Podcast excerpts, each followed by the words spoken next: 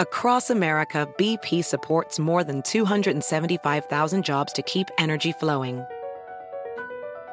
Jobs like updating turbines at one of our Indiana wind farms and producing more oil and gas with fewer operational emissions in the Gulf of Mexico. It's and, not or. See what doing both means for energy nationwide at bp.com slash investing in America. Can you remember a time when you thought someone you disagreed with might actually be right? In the new podcast, You Might Be Right, former Tennessee governors Bill Haslam and Phil Bredesen pose that question to guests like Paul Ryan, Al Gore, and Judy Woodruff. Come for the stories, stay for the substance and expert insights into some of the most challenging issues facing the country, including affordable housing, crime, and education. Listen to You Might Be Right a new podcast from the Baker School at the University of Tennessee, available wherever you get your podcasts. Con nosotros el show de Fernando Espuelas, conducido por nuestro experto en política, Fernando Espuelas, aquí en KTNQ 1020 AM.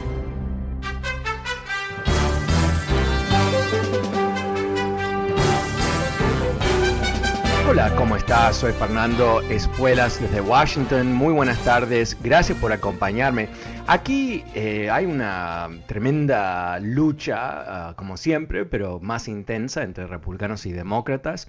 Ayer Nancy Pelosi, Speaker of the House, rechazó el nombramiento de dos congresistas a esta ah, mm, comité de investigación del ataque al Capitolio. Eh, si recuerdas, hubo todo unas maniobras por parte de los republicanos de armar un, comité independiente y pidieron una cantidad de, beneficios, inclusive siendo la minoría. Nancy Pelosi se los dio. Eh, llevaron a tal punto que los republicanos recibieron todo lo que querían. Pero después, cuando estaban listos para aprobarlo, Kevin McCarthy, líder de los republicanos en el Congreso, dinamitó ese acuerdo Diciendo que no, que no era justo, aunque literalmente había conseguido todo lo que él había pedido en la confección de ese comité especial. ¿Qué hizo Kevin McCarthy? Fue al Senado y se aseguró que los senadores republicanos ah, no aprobaran ese comité. Entonces Nancy Pelosi armó un nuevo comité, ahora sí, eh, no un comité especial independiente, sino un comité bipartidario y le ofreció cinco sillones, cinco espacios a los republicanos. Kevin McCarthy, porque es un siniestro, ah, mentiroso, trumpista, eh, nombró dos individuos, Jim Banks y Jim Jordan, dos congresistas que se habían esforzado por tratar de liquidar el nombramiento de, Biden como presidente y ah, intentaron ah, mentir sobre lo que había pasado en el ataque. Dicho de otra manera, no calificaban para este comité de investigación porque sencillamente no están ahí para descubrir la verdad, sino están ahí para estorbar. De hecho, eso es lo que Banks dijo, que él estaba ahí para investigar la administración de Biden. O sea, él, eh, su plan para este comité que investigaba el, que investiga el ataque al Capitolio de Estados Unidos es investigar a Biden, que no era presidente. Obviamente eso eh, demuestra ah, una falta de seriedad, una falta de compromiso con el objetivo de descubrir qué pasó y asegurarse que no haya otro ataque al Capitolio. Esto es bastante sencillo, esto es bastante normal. ¿Qué hizo Nancy Pelosi? Porque ella es, como se dice en inglés, the boss. Ah, dijo, no, eh, acepto tres, pero estos dos, ah, eh, Jim Jordan y Banks, no. Eso eh, casi nunca ah, ocurre en Washington porque se le da a la minoría la posibilidad de nombrar sus propios miembros a cualquier comité que se conforma.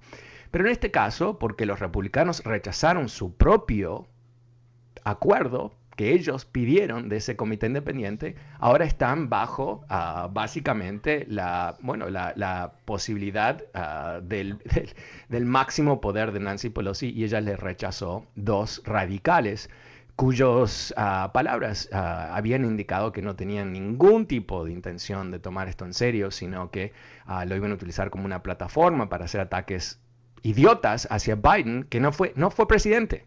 O sea, es tan básico esto que es, tan, es, increíble. Bueno, eh, a Kevin McCarthy le dio un ataque de nervios y dijo que iba a retirar los cinco congresistas, o sea que esto iba a ser simplemente los demócratas, que no es el caso porque uh, Liz Cheney, uh, republicana rebelde, está en este comité y se piensa que Nancy Pelosi va a nombrar otro rebelde uh, republicano y bueno, a hacer algunas otras cosas más. Pero, pero ¿qué, es, ¿qué es lo que dijo Kevin McCarthy en Fox News sobre esto? Que en realidad lo que se tiene que investigar es porque Nancy Pelosi no llamó a la Guardia Nacional. Eh, y lo que, ella, eh, lo que él intentó de, presentar como un argumento serio en Fox News es que Nancy Pelosi eh, participó en un complot para usar los trompistas que atacaban el Capitolio para atacar el Capitolio. O sea, una cosa que no tiene ningún sentido, no tiene nada de lógica, y Nancy Pelosi no es bajo ninguna ley, bajo ninguna costumbre, bajo ningún tipo de concepto, responsable por la Guardia Civil de Estados Unidos. Esto es bastante, eh, Guardia Nacional, eh, bastante básico. Y te demuestra la desesperación de esta gente, de estos mentirosos, eh, de encubrir lo que ocurrió. Y cuando uno ve este esfuerzo de, tratar de parar la investigación, de parar este comité, de inclusive nombrar gente para estorbar, para hacer ruido, para, para tratar de acabar con la seriedad de esta situación, es que están escondiendo algo. Están escondiendo algo. ¿Y qué es lo que están escondiendo? Mi teoría, ah, creo que es bastante obvio, el comportamiento de Donald Trump. ¿Y por qué quieren encubrir eso? Bueno, eh, dos razones. Una, porque es culpable de algo, me imagino, o por lo menos hizo algo que eh, daría la sensación, sino la indicación directa, de que él traicionó la Constitución. Y posiblemente también porque lo quieren mantener más o menos contento antes de las elecciones del año que viene. Porque McCarthy ha dicho que no hay futuro para los republicanos sin Donald Trump. Dicho de otra manera, si este comité avanza con una investigación que demuestra que el Donaldcito estuvo por lo menos inactivo frente a un ataque al Capitolio, eso les derrumba a ellos toda la historieta, ¿verdad? Pero creo que hay otra cosa más que están tratando de encubrir. Y es que hay uno, quizás dos, quizás tres, quizás más congresistas, estos ultras trumpistas, totalmente marcianos básicamente, aunque marcianos creo que son mejores personas los marcianos, pero en fin, eh, que de alguna manera participaron de este ataque. Eh, dieron aliento, hablaron en frente de los grupos, quizás inclusive compartieron información, quizás inclusive sabían que iba a venir este ataque. Y eso también lo quieren encubrir. Ahora, la jugada de, McCarthy no es una jugada de fuerza, es una jugada de debilidad. Porque si él realmente pensara que puede tener un beneficio mayor participando en, este, en esta conferencia, en, esta, en este comité, lo haría, ¿verdad? Si él pudiera, por ejemplo, eh, jugar un papel importante en estorbar el plan de los ah, demócratas, pero de una manera mucho más eh, sutil que poner a este Jim Jordan, que no sé si lo conoces, es ese rarísimo congresista siniestro que nunca se pone una chaqueta, ¿lo has visto? Tipo más feo imposible, pero eh, está caminando constantemente demostrando su cuerpo, es, lo más desagradable. De hecho, lo vi en, el aeropuerto aquí en, en Washington, es lo que más me dio risa. Me reí en su cara, aunque él no sabía por qué me reía. Es un enanito, es un chiquitín, ah, ¿no? Y yo usualmente en eso no me fijo, pero eh, la voz alta, la prepotencia, y después verlo ahí, no sé, con en tamaño miniatura, pocket size, congressman, eh, me entendí un poquito la psicología de agresión. Me, imagino que, que, tuvo dificultades cuando era un teenager. También es un siniestro, ¿no? Así que ojalá fue dificultosa su adolescencia. Pero en fin, ok. Entonces, eh, ¿Qué, tenemos aquí? Tenemos eh, uh, una investigación que los republicanos ya iban a desacreditar, ya iban a decir que era una jugada política de los demócratas, ya lo dijeron, lo dijeron 40 mil veces, pero por lo menos iban a tener la posibilidad de participar en, entrevistar los uh, testigos, en, en tener una voz en el proceso. Y cuando esto empieza en serio, y, va a tomar su tiempo y obviamente no hay ningún incentivo ah, para apurarlo, ¿no? Porque si, me imagino, ¿no? Si los demócratas están pensando, e, esta es una investigación, primero que va a tomar su tiempo, sin duda, pero además es una investigación que tiene muchísima importancia para las elecciones del año que viene. Y a la diferencia de Benghazi, que fue todo un invento, Jim, ah, McCarthy, Kevin McCarthy admitió en Fox News en su momento que la investigación de Benghazi estaba a, propósito diseñada para dañar la posibilidad de que ah, ah, Hillary Clinton pudiese ser electa. ¿No? Ese es el plan. No era que estaban buscando la verdad, obviamente, no es nada de eso, sino que estaban buscando un rédito político directamente. Ah, bueno, aquí eh, no es lo mismo porque literalmente hubo un ataque a, el Capitolio, eh, murieron personas, hubo un desastre nacional al prestigio de Estados Unidos, hay con todo tipo de, de problemas que surgieron de ahí que han desestabilizado el país. Y tener una investigación seria que pueda descubrir quién es quién, qué hizo qué, cuáles fueron ah, los fracasos y cuáles fueron las maldades, ¿no? ¿Quién actuó en contra? Tiene un valor institucional muy importante, pero también tiene un valor político, ¿no? Y los republicanos van a rechazar, no importa, ¿no? Dos más dos es cuatro, no, ¿no? Eh, el sol sale durante el día, no, o sea, no importa qué va a ocurrir, cuál es el resultado, ellos se van a oponer. Pero ahora, eh, me imagino en seis meses más o menos, eh, no sé el, el periodo de tiempo exactamente, pero cuando haya ah, ya un cierto ritmo de testigos, donde, y va a haber testigos jugosos, va a haber testigos jugosos. Te aseguro que una de las personas que va a tener, que dar testimonio es Kevin McCarthy. Porque Kevin McCarthy es una de las personas que habló con Donald Trump durante el ataque pidiéndole desesperadamente que mande tropas para ayudarlos. Y Trump no lo hizo. Eso lo, lo, va a tener que decir, lo va a tener que decir bajo juramento, no va a poder mentirle al comité. Eh, además, eh, va a ser muy divertido cuando él tenga que dar su testimonio, porque le van a poner grabado eh, lo que él dijo después del ataque, diciendo que Trump era responsable por lo que había ocurrido. Responsable. Lo dijo públicamente, o sea, no es, no es un secreto, no es un rumor, lo dijo. O sea, hay un video. o sea, que, que aquí él va a estar en una situación, yo creo, bastante incómoda. Ahora, ¿cuál es la psicología de Kevin McCarthy? Él está desesperado, desesperado por ser Speaker of the House como he comentado en otras ocasiones, en elecciones de medio término, usualmente el partido que controla la Casa Blanca, en este caso los demócratas obviamente, pierden escaños en, el, ah, en la Cámara de Representantes. Y hoy por hoy los demócratas solamente tienen una mayoría de seis escaños. Dicho de otra manera, si pierden más de seis, pierden la mayoría y Kevin McCarthy teóricamente sería ah, el speaker. Lo tienen que elegir los otros republicanos, pero esa es la idea. Entonces él está eh, tratando de que no le pegue Donald Trump, ah, está tratando de que la, ultraderecha no se enoje con él, está intentando que ah, puedan ganar eh, escaños en lugares donde perdieron las últimas elecciones, obviamente.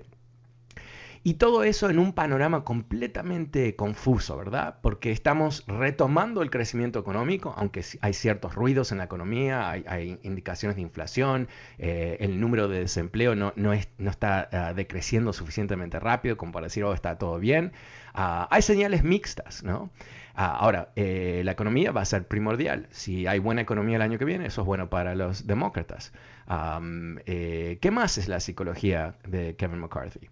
Bueno, él no tiene ah, una plataforma eh, eh, popular. Él no, no, tiene un set de, políticas que él quiere venderle al pueblo, decirle, si nos eligen a nosotros, eh, vamos a hacer uh, uno, dos, tres, cuatro y cinco. Estas cinco cosas te van a cambiar tu vida. No, lo que ellos tienen es oposición sangrienta, violenta inclusive, como hemos visto, a cualquier cosa que diga Biden, haga Biden y los demócratas.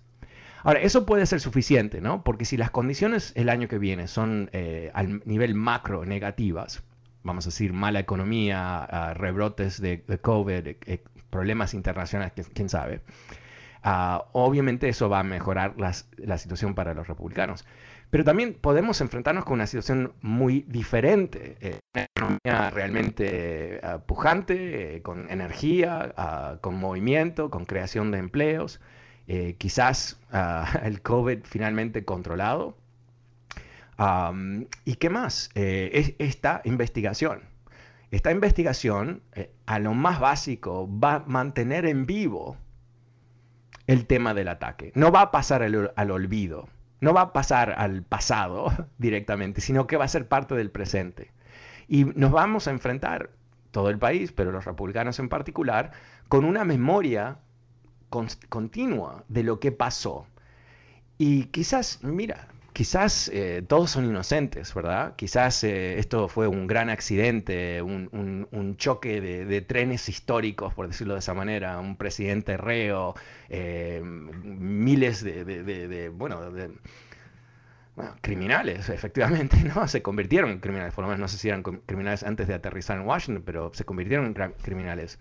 Ah, todas esas cosas que ah, a su vez van a ser parte de ese panorama que quizás cambie la historia, ¿no? Eh, ha habido solamente, si, no me equivoco, dos elecciones de medio término en los últimos 100 años en donde el partido del presidente ha podido avanzar ah, en una elección de medio término. Una fue la primera elección después de la elección de ah, Franklin Roosevelt. Eh, esa elección eh, fue perfilada por un, bueno, un, cambio dramático en las perspectivas del país, no, obviamente no una recuperación económica, eh, era durante la Gran Depresión, sino un sentido de que había finalmente un presidente que estaba dispuesto a hacer cosas y, y que no pensaba que el sufrimiento de la gente era aceptable como algún tipo de condición de una sociedad moderna. Y la segunda vez fue después del 11 de septiembre, donde hubo muchísimo, yo diría, una especie de, sombra ¿no? del desastre, en donde la gente no quiere hacer cambios. Y, recordemos que George W. Bush en, esos momentos tenía niveles de aprobación muy altos, que obviamente le ayudó a mantener y crecer el número de congresistas en el Congreso. Así que quizás eso es lo que tenemos el año que viene quizás eso es el panorama ¿no? más positivo para los demócratas, que, haya ese movimiento económico, que haya un control de la pandemia y que tengamos eh, un contraste muy importante. Los republicanos no van a presentar un programa alternativo. Están acabados ¿no? en términos de sus ideas y su ideología. No tienen, su ideología es completamente incoherente. Están, eh, son el partido de las corporaciones, pero al menos que las corporaciones eh, no quieran dictadura, ¿no? Las corporaciones que, están eh, que se oponen como a, las leyes antidemocráticas en Georgia, en Texas y todo eso, todo bien cuando están escribiendo los cheques a los políticos, pero en el momento que estas empresas dicen, no, no, no, no respaldamos la restricción del voto, es cuando pierden el buen humor con las corporaciones. Eh, el partido de, libre comercio eh, que apoyó a Trump en no hacer libre comercio, eh, en poner aranceles, tariffs, en algo que los republicanos nunca hubieran hecho, pero en fin, entonces la incoherencia está ahí y se puede ver y se puede apreciar. ¿Qué es lo que tienen para vender? Es el odio. tienen mucho odio para vender eh, quieren convencer a la gente que, que, Biden es un, monstruo, que quiere vacunar a la gente en medio de la noche, ¿no? como los nazis, como han dicho varios de estos idiotas. Eh, eh, o sea, la maldad va a primar. Pero vamos a ver, vamos a ver, vamos a ver si, si el pueblo estadounidense está, es tan bobo ah, que permite que este partido de reos que apoyan golpes, que, son ah, ah, eh, amadores de un, siniestro expresidente uh, con tantos problemas criminales, con tantos amigos criminales, que realmente eh, te llama la atención, ¿no? Nunca lo hemos visto. Bueno, vamos a hacer lo siguiente, vamos a hacer una pequeñísima pausa, pero vuelvo con tus llamadas en números 844-410-1020, 844-410-1020. ¿Qué quieres ver tú de este comité? ¿Qué te gustaría saber? ¿Qué te parece que debería ser el resultado final de, esta investigación? No, no el resultado de la investigación en, términos de lo que van a encontrar, que no lo sabemos, pero ¿qué es lo que te gustaría ver ah, reflejado ah, desde esta investigación? Eh, números 844-410-1020. También recordándote que este programa está disponible a través de podcast. Te puedes suscribir en Apple Podcasts y Spotify. Bueno, vamos a una pequeñísima pausa. No te vayas. Vuelvo con tu llamada. Soy Fernando Espuelas desde Washington.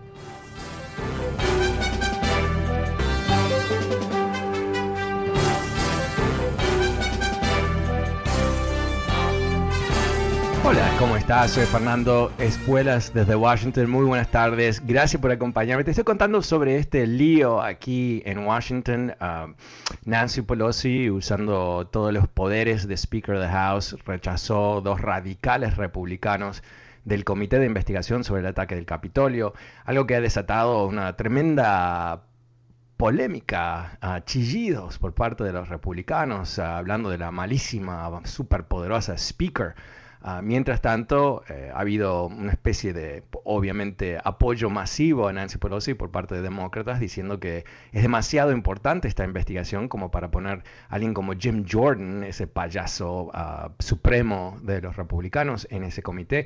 Y su único papel ahí va a ser eh, eh, tratar de armar ah, ruido, ¿no? crear confusión, mentir, tratar de confundir a tratar de, bueno, luchar contra los demócratas en vez de buscar la verdad. Porque eh, eh, para eso lo pusieron ahí, para, para ser un, el que tira las granadas, ¿no? ¿Cómo lo ves tú? El número es 844-410-1020. Pasemos ahora con Jesús. Hola Jesús, ¿cómo estás? Wow, Jesús. Sí, hola Jesús, ¿cómo te va?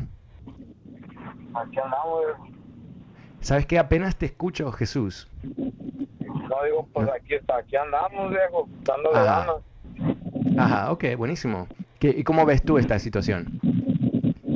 ¿Este es el número para agarrar los tickets del teléfono o no? Ah, no, ok, bye Jesús.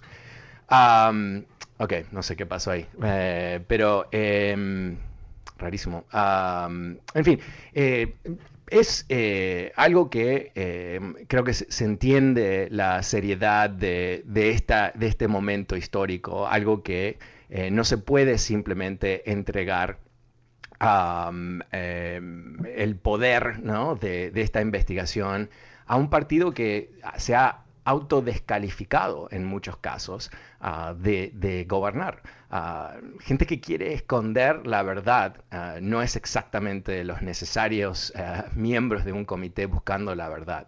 Y lo interesante aquí, que, vamos a ver cómo, cómo, esto se perfila, ¿no? Pero teniendo a Liz Cheney ahí en ese comité, obviamente ella está exiliada efectivamente de los republicanos, pero también lo que es eso es eh, una indicación de que los ah, demócratas van a hacer un buen trabajo, eh, van a buscar la credibilidad a través de la investigación. Y mantener a Liz Cheney ah, como parte de ese esfuerzo, ¿no? que van a estar todos de consenso, ni por el estilo, eh, creo que es, un objetivo bastante racional para los republicanos, los, demócratas, ¿no? Eh, que quieren atravesar esta investigación con legitimidad y con ah, un nivel de seriedad. Lo último que quieren es que se descalifique la investigación como un, artefacto partidario, una, obra de teatro político. Ah, lo que sí quieren es descubrir exactamente lo que pasó. Aquí es, ah, los videos, los testimonios, los cientos de personas que están siendo procesadas por la invasión en sí mismo.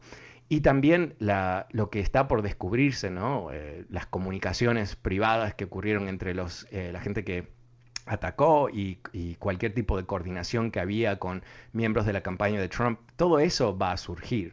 Y creo que eso, ah, al fin y al cabo, es lo que mantiene a muchos de estos republicanos sin dormir, ah, porque creo que lo que va a pasar aquí es, vamos a destapar la olla y ver algo ah, realmente más que dramático, ver algo que pueda inclusive impactar las elecciones del año que viene. Bueno, em, quiero también eh, pasar a otro tema ahora. Em, lo, hemos estado hablando hace un par de días ah, y no quiero perder el hilo de eso porque hay más información. Estoy hablando del tema de las vacunaciones y lo que está pasando con esta variante del Delta, ah, que es una, básicamente es una evolución ah, del virus algo que ah, nos eh, tiene a muchos preocupados. Ah, ok. Estamos, no sabía que teníamos llamadas, José, por eso cambié de tema, pero mm, ok, no sé qué hacer ahora. bueno, eh, vamos a lo siguiente. Eh, voy a volver a las líneas, perdón. Eh, tuvimos un mal mala comunicación entre nosotros y entonces cambié de tema, pero volvemos al tema porque pedí llamadas. Eh, pasemos con Luis. Hola Luis, ¿cómo estás?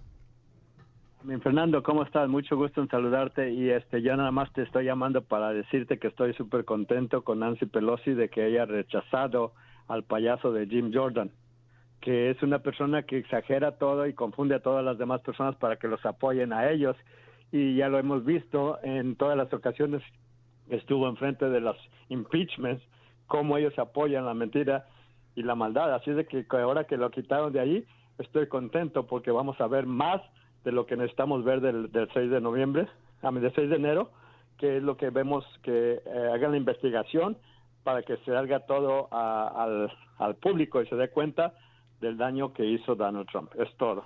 Más que suficiente. Bueno, sí, ah, es, es, ah, es fundamental.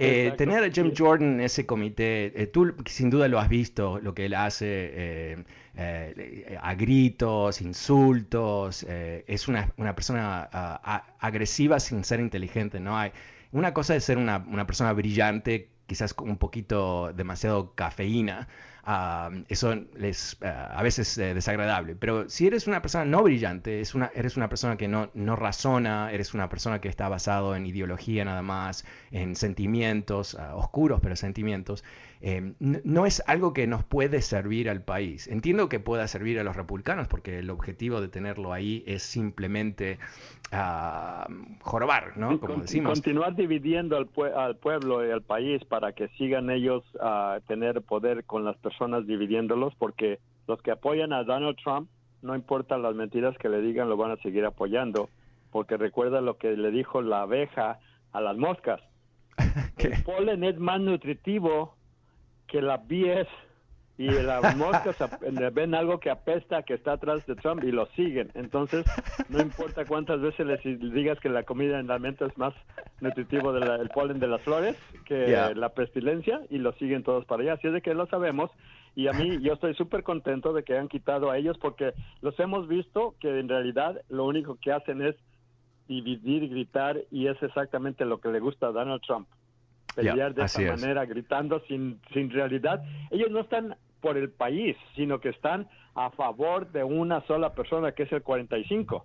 Entonces no es para el beneficio del país, ni para unir al país, ni para dar una, una dirección que se una el país, no, ellos están súper contentos con la división y entre más divididos estén, ellos tienen un poco más de poder, lo cual es. lo que pueden lograr. Pero estoy contento con eso, así que es lo único que quería decirte, que estoy súper contento con Nancy Pelosi y lo que está sucediendo. Ok, okay Luis, gracias, gracias por compartir tu punto de vista. Buenas, perdón, buenas tardes. En números 844 410 y 20 pasamos con Isidro. Hola Isidro, ¿cómo estás? tardes. Me da mucho gusto saludarte y felicitarte por tu programa. Gracias. Que tiende a orientarnos, ¿verdad? Y a hacernos normar nuestro criterio.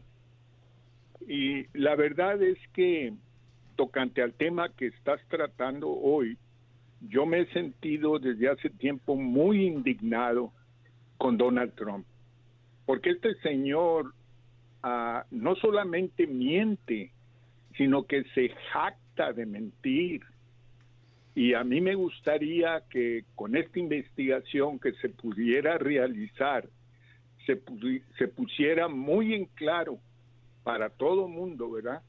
La clase de calaña que es este señor. Todo lo entendemos, todo lo percibimos así, pero como que hacen falta pruebas contundentes. ¿Verdad? Porque yo he visto esfuerzos muy grandes por parte de mucha gente, eh, nombrando en principio a los demócratas, pero no se ha logrado en forma contundente, ¿verdad? pero, pero tú piensas, Isidro, que, que, que los trumpistas, los seguidores, estos fanáticos, están abiertos a aprender nueva información ¿O no te parece que hay una especie de, enfermedad a cierto nivel? donde no importa la información que, está disponible, la información real, ah, o sea, el tema de las vacunas, ¿no? Toda esta gente como suicidas, ¿no? Eh, gente que, dice, no, es que el gobierno quiere que lo haga, entonces yo no lo voy a hacer. Ese tipo de, mentalidad, que es una mentalidad absurda, ¿no? Porque las vacunas no son políticas, eh, no, el, virus no sabe si tú eres, votaste por Trump o por Biden. entonces, ¿tú, tienes alguna esperanza que, mejor información eh, pueda cambiar ese punto de vista? Eh, me gustaría mucho, sobremanera, pero veo pocas esperanzas en esto. ¿Por qué? Porque los seguidores de Trump son fanáticos. Y luchar contra el fanatismo, pues eh, eh, es realmente un, una acción poco probable de poder vencer, de poder dominar el fanatismo, ¿verdad? Es un loco destrampado, mentiroso, que, que no ha tenido ah, ninguna repercusión seria de sus actos todavía. Sí. Espero yo. bueno, perdió las elecciones. ¿Perdón? Perdió las elecciones, algo ocurrió, ¿no? E, imagínate, a veces, a veces me despierto a, a las 3 de la mañana, eh, ahí, ¿no? A las 3 de la mañana uno está medio mal, ¿no? Siempre, y pienso que, Trump es presidente todavía, es como que me da una especie de pánico y, tengo que, casi despertarme más para, para darme cuenta que no. Eh, llegamos bastante cerca que él fuese reelecto. Y si él hubiera sido reelecto, este país hubiera sido, bueno, destruido uh, por las maldades, por la estupidez, uh, por la, las mañas, por la corrupción.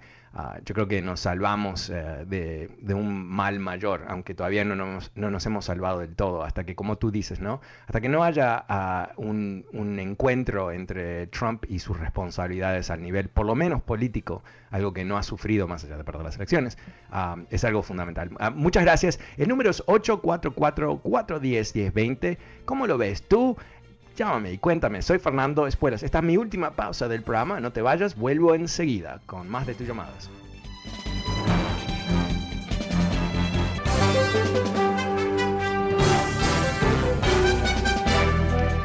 Hola, ¿cómo estás? Soy Fernando Espuelas desde Washington, muy buenas tardes, gracias por acompañarme. Estamos hablando de la, uh, bueno, la jugada maestra de Nancy Pelosi bloqueando el nombramiento de dos republicanos radicales al comité de investigación sobre el ataque del Capitolio, algo que, como puedes imaginarte, tiene a los republicanos chillando uh, como nenitos eh, porque les quitaron el juguete. ¿Y cuál era el juguete? Bueno, la intención de, hacer ruido, de confundir, de mentir, de básicamente atacar la integridad de Biden en este comité. Literalmente eso es lo que dijeron. Uh, con un pequeñísimo problema, Biden no era presidente, ¿no? O sea, demostrando inmediatamente la mala fe que categoriza a esta gente. ¿Cómo lo ves tú? El número es 844-410-1020. Pasemos con Arna Arnoldo. Hola, hola, Arnoldo, ¿cómo te va? Bien, ¿tú cómo estás? Bien, gracias. ¿Cómo lo ves? Sí, la, eso estaba pensando yo, porque él, ya, ya los republicanos habían uh, uh, decidido que no, no iban a investigar la, la esta in, insurrección, la, la, lo del 6 de enero. Entonces, sí. está, lo, lo, es cosa de los demócratas ahora investigar sin, sin tener que sin que tengan que ver los los, los republicanos ahí. Bueno, pero van, va, eh, va, va, a haber un par de republicanos, eh, no los que querían los republicanos, pero eh, sí, o, o, sea, eh, lo que vamos a tener ahora es un comité eh, controlado por los demócratas, pero eso es lo que los republicanos querían, al fin y al cabo, cuando rechazaron el comité uh, especial que hubiera sido compuesto por expertos y, y, y, gente de renombre, no congresistas, los republicanos lo mataron. Y a, a, a, a la petición de Donald Trump, ¿no? Donald Trump sabe que de esta investigación no va a lucir muy bien. Uh, él está, eh, inclusive en, en, los últimos días, mintiendo, diciendo que eh, lo que fue, eh, lo que pasó en el Capitolio era abrazos con los policías, eran turistas, o sea, todo tipo de, de, de mentira barata, porque el video sobra, ¿no? O sea, todos tenemos ojos, lo podemos percibir. Pero pero claro. inclusive Kevin McCarthy eh, ayer en Fox News eh, eh, hizo uh, creer que parte de lo que se tenía que investigar es porque Nancy Pelosi no protegió el Capitolio, como que es el papel de Nancy Pelosi proteger el Capitolio, un concepto completamente estúpido, ¿no? Pero, pero eso es lo que están tratando de hacer, quieren sacarse de encima el, el, el tufo, ¿no? El olor de ser traidores. Y el problema que se van a encontrar es que no se lo van a poder sacar de encima, porque es fundamental, la verdad va a ser fundamental. Y la verdad se va a llegar no por eh, un lindo discurso de Nancy Pelosi o quien sea, sino se va a descubrir a través de las evidencias. Y las evidencias van a ser tremendamente eh, contundentes, yo creo, ah, demostrando qué es lo que pasó. Y, reitero, ¿no? Eh, si, si ellos pensaran que no hay ah, ningún tipo de responsabilidad que se le pueda adjudicar al Partido Republicano, a, Trump o a los congresistas en sí mismos republicanos, hubieran avanzado con el comité independiente que ellos habían pedido.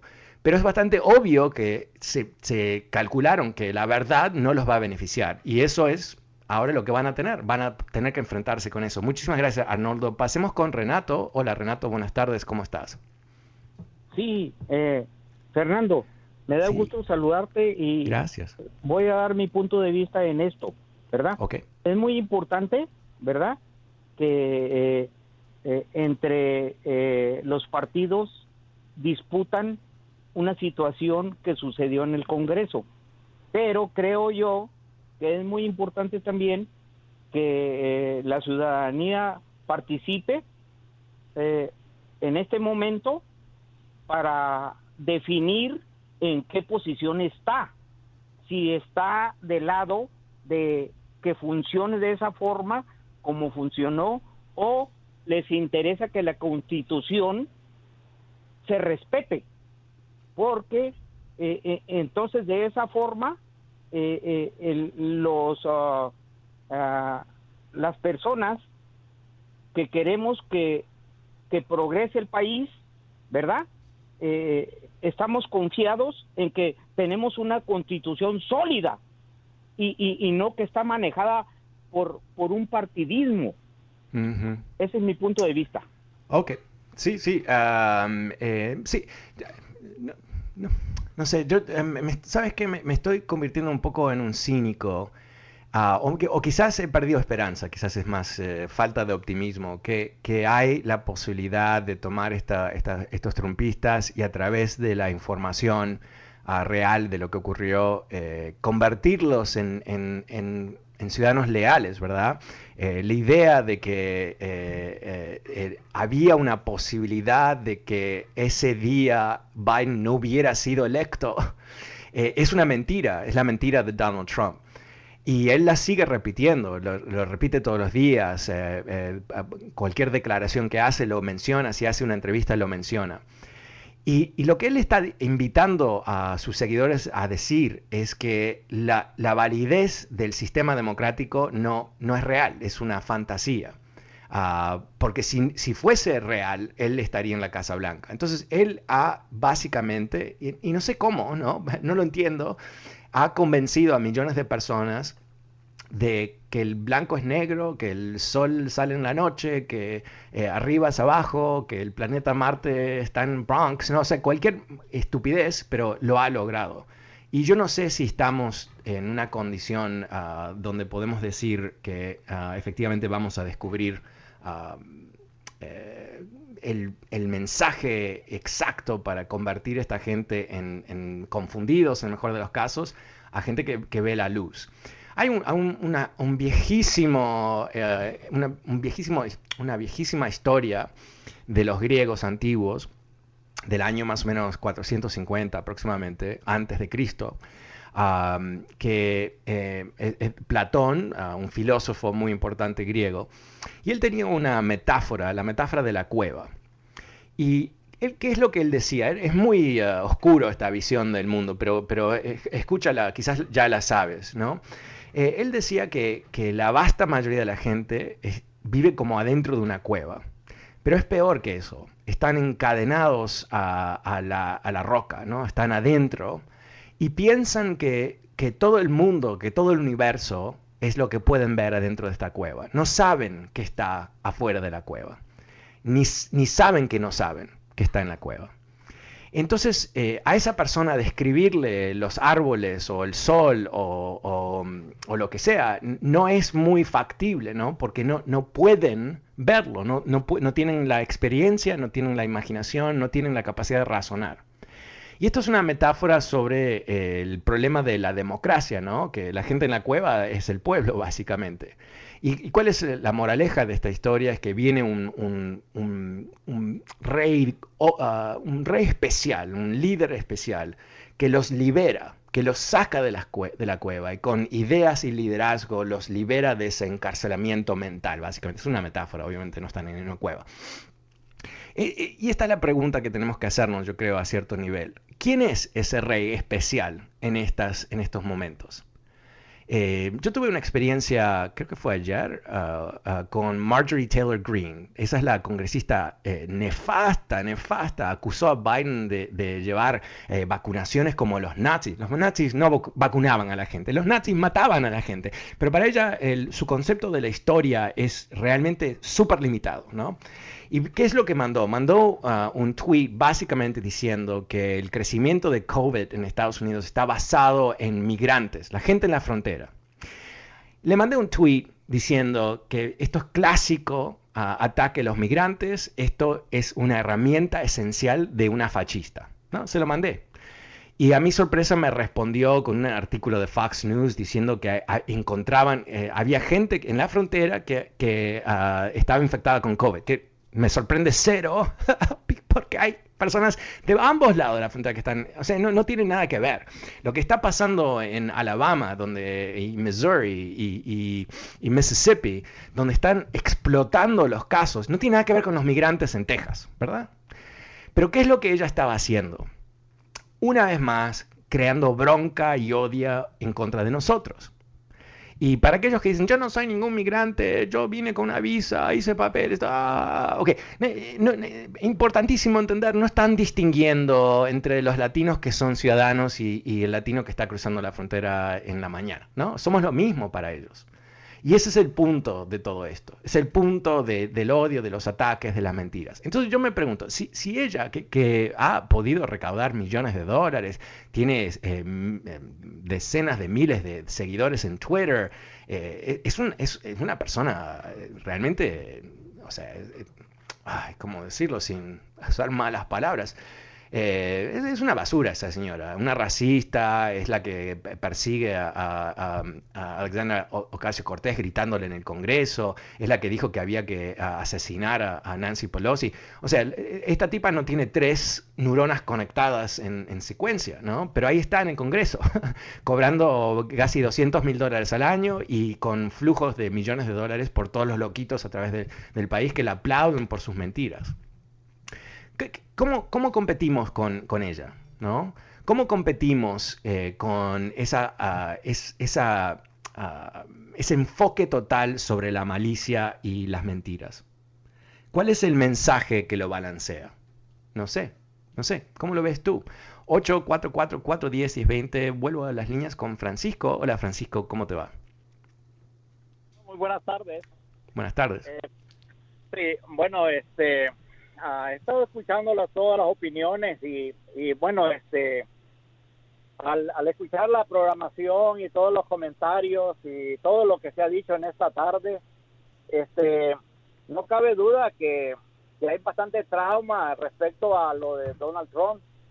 Eh, prueba de esto es que tú lo acabas de expresar, te quita el sueño y este y, y, te y te turba, te, ¿cómo diríamos? Ah, tienes pesadillas y yo creo que el hombre ya debería, el hombre ya está en su lugar, ya está donde debería de estar. Eh, lo, lo, que sí, lo que sí es, lamentable es el odio que se ha despertado contra él y contra el partido. Eh, creo que es necesario dos partidos. ¿Y pero quién lo despertó? ¿Quién, despertó el odio? ¿Quién, ¿Quién, generó el odio? A ver, a ver eh, hablemos de odio. Uh, Ah, ¿Quién, ¿Quién anunció su candidatura odiando a los mexicanos? ¿Quién fue? Bueno, eh, en primer lugar, cuando salió el, salió salió un anuncio de, de un restaurante y salía un... No, no, no, no, no, no, no, no te vayas a un restaurante. Esto es muy simple, tú sabes lo que... Ay, Dios mío, qué, qué, incapacidad de responder a una breve pregunta, ¿no? ¿Quién, ¿Quién empezó su campaña odiando a los mexicanos, llamándolos violadores?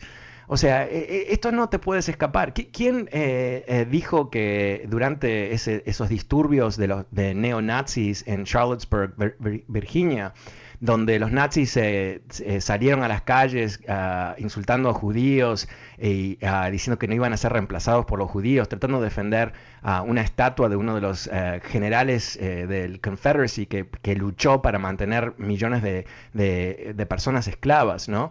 Eh, ¿Y qué es lo que dijo Donald Trump? Bueno, había buena gente en ambos lados, ambos lados, había buena gente. Aquí tenemos los nazis y aquí tenemos los antinazis. Son iguales, ¿no? Eh, ¿tú, te, parece que es así? ¿Te parece que, te parece lógico que un presidente defienda a nazis? Ah, bueno, la verdad es que muchos de los nazis emigraron para acá. y, Estados Unidos. ok, ok, tienes razón, tienes razón. Qué bueno, qué bueno que finalmente tuvimos un presidente dispuesto a celebrar los nazis. Qué logro, honestamente. Y solamente pero que 60 años después, 75 años después de que ah, se acabó los nazis, ah, después de que Hitler se suicidó, ah, un presidente en Estados Unidos aplaude a los nazis. Me parece fabuloso, me parece que, eh, ¿sabes qué? Eh, odiar a los nazis después de 75 años, me parece una exageración, ¿no te parece? Es que no, eh, o sea, depende de cómo lo, interpretes. Claro, claro, eh, porque hay, hay más. A, ver, a ver, hablemos sobre esto, Francisco. ¿Cuántas diferentes maneras tú, tú interpretas a los nazis? A ver. Uno de, uno de, bueno, en primer lugar, se, tiene entendido de que los nazis que llegaron acá fueron gente que No, olvídate de los nazis que llegaron acá. Eso no tiene nada que ver. Eso fue hace 75 años atrás. Ya sabemos quién son los nazis. Sabemos que, que los nazis en Charlottesburg estaban ah, ah, eh, escupiendo odio hacia los judíos, como hacen los nazis. Y, Trump los defendió. Entonces tú, tú, no puedes ser honesto ni, ni, cinco segundos, ¿no? O sea, no tienes esa capacidad de ser honesto. ¿Bajo qué, qué concepto puedes defender los nazis? A ver, los nazis. Aló, aló, sí, aló, Ya. ¿Qué concepto? ¿Qué concepto? ¿Bajo qué concepto? Bueno, uno de primer, el aló sí, adelante. Estás al aire, estás al aire. Ah, no sé qué está pasando. Sí. Bueno, eh, con el mismo concepto que, llegamos todos los centroamerinos y los mexicanos acá. Eh, eh, o sea, o sea, para ti, para ti los nazis. ok, ok, ok, gracias, gracias. Chao, chao, chao, chao. Ah, ay.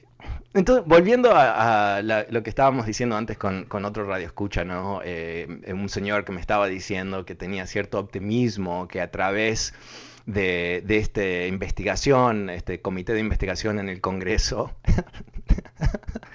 eh, eh, nunca he tenido la experiencia, o sea, nunca en toda mi vida, ah, y muchos años hago esto, y muchos años antes de hacer esto, muy involucrado en la política y todo eso, eh, nunca es, nadie he escuchado eh, defender a los nazis como este señor.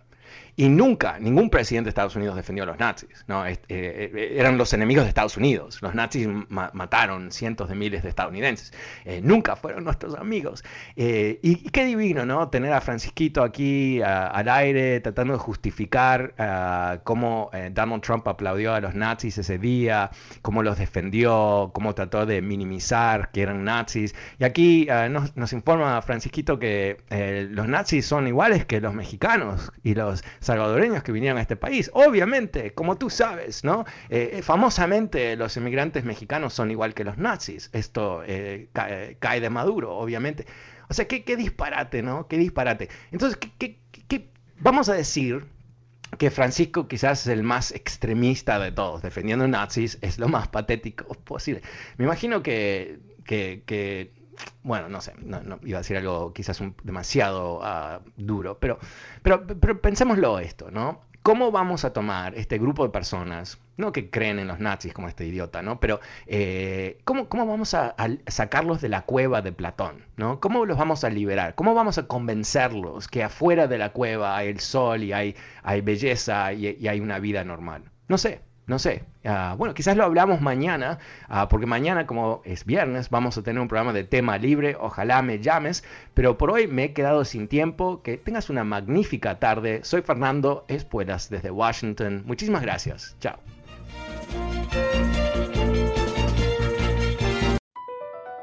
BP added more than $70 billion to the U.S. economy in 2022.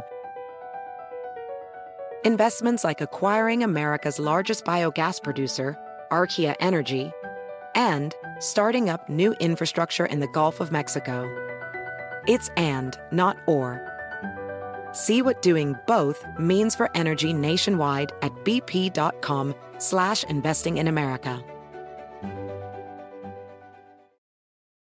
Can you remember a time when you thought someone you disagreed with might actually be right? In the new podcast, You Might Be Right, former Tennessee governors Bill Haslam and Phil Bredesen pose that question to guests like Paul Ryan, Al Gore, and Judy Woodruff. Come for the stories, stay for the substance and expert insights into some of the most challenging issues facing the country, including affordable housing, crime, and education. Listen to You Might Be Right a new podcast from the Baker School at the University of Tennessee, available wherever you get your podcasts.